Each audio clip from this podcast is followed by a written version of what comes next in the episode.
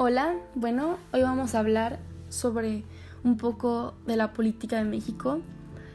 Y justo este tema que vamos a tocar se llama porfiriato. Y es un tema bastante sonado, ya que existió de 1876 a 1911. Y estuvo la nación bajo control de Porfirio Díaz. El porfiriato fue una etapa muy difícil en la vida política mexicana, dado que un único jefe político gobernó con puño de hierro una nación completa.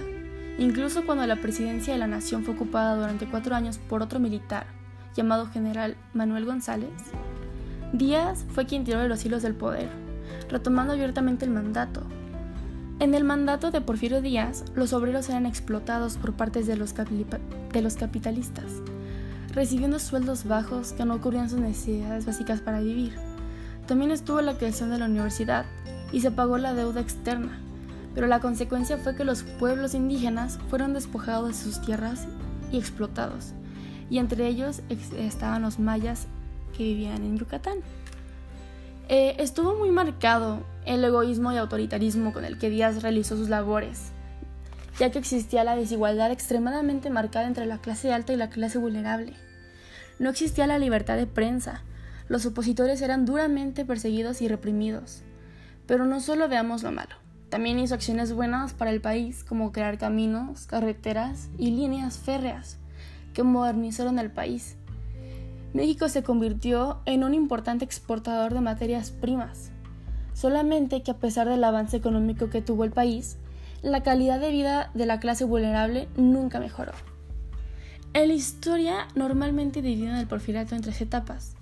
La primera etapa va desde su primera elección hasta la década de los 80. Se trató de una fase en la que Díaz intentó estabilizar el país y consolidar a su gobierno. Formó un equipo de confianza a su alrededor y puso el orden y el progreso como objetivo nacional. Ese objetivo no estuvo exento de polémica, ya que el porfiriato no dudó en recurrir a la violencia y a la represión contra todos sus opositores para conseguirlo. La segunda etapa se alcanza hasta los primeros años del siglo XX, y la economía fue la principal base del gobierno, ya que fomentó la modernización de la minería, de la agricultura y del comercio. Empezaron a llegar inversiones millonarias de países exteriores. Por ejemplo, las compañías mineras fueron propiedad de estadounidenses.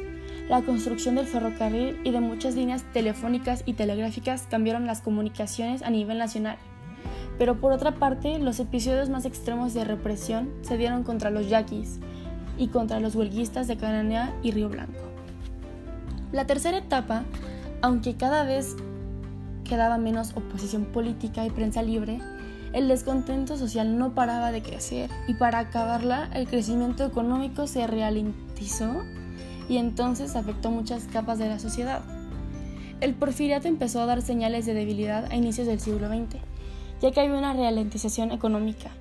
Por, el por tal motivo, animó a los opositores, entre ellos el más destacado fue Francisco I. Madero, el cual estaba al cargo del movimiento antiporfiriato.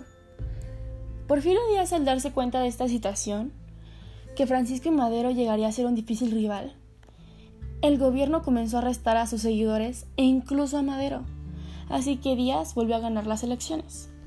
Tiempo después, tras escaparse de la cárcel, Madero lanzó el Plan de San Luis, en su discurso desconoce a Porfirio Díaz como presidente y estimula a los mexicanos a alzarse contra él. Las fuerzas de seguridad del gobierno de Díaz reaccionan al plan, arrestando o asesinando a algunos de sus líderes. Sin embargo, el levantamiento fue casi general, logrando avances en pocos meses. Y en abril de 1911, casi todos los estados tenían revolucionarios activos. Y por fin, el 25 de mayo de 1911, con más de mil personas manifestándose, la Cámara de Representantes aprobó la renuncia del presidente que acabó teniéndose que exiliar y se dirigió a Francia. Actualmente sus restos no los han, podido, traer a México aún. Sin embargo, todos tachan a Díaz por enfocarse en el crecimiento económico de México, en vez de enfocarse por su sociedad.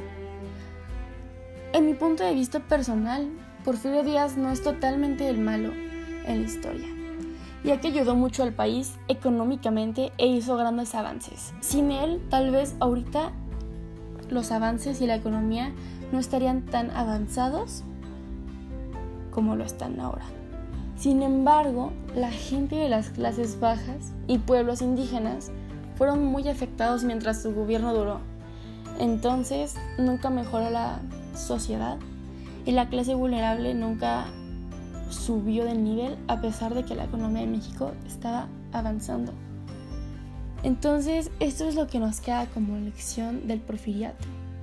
Al final todos sabrán y creerán su propia historia, si Porfirio Díaz fue el malo, si fue bueno o si fue un mediador de la historia.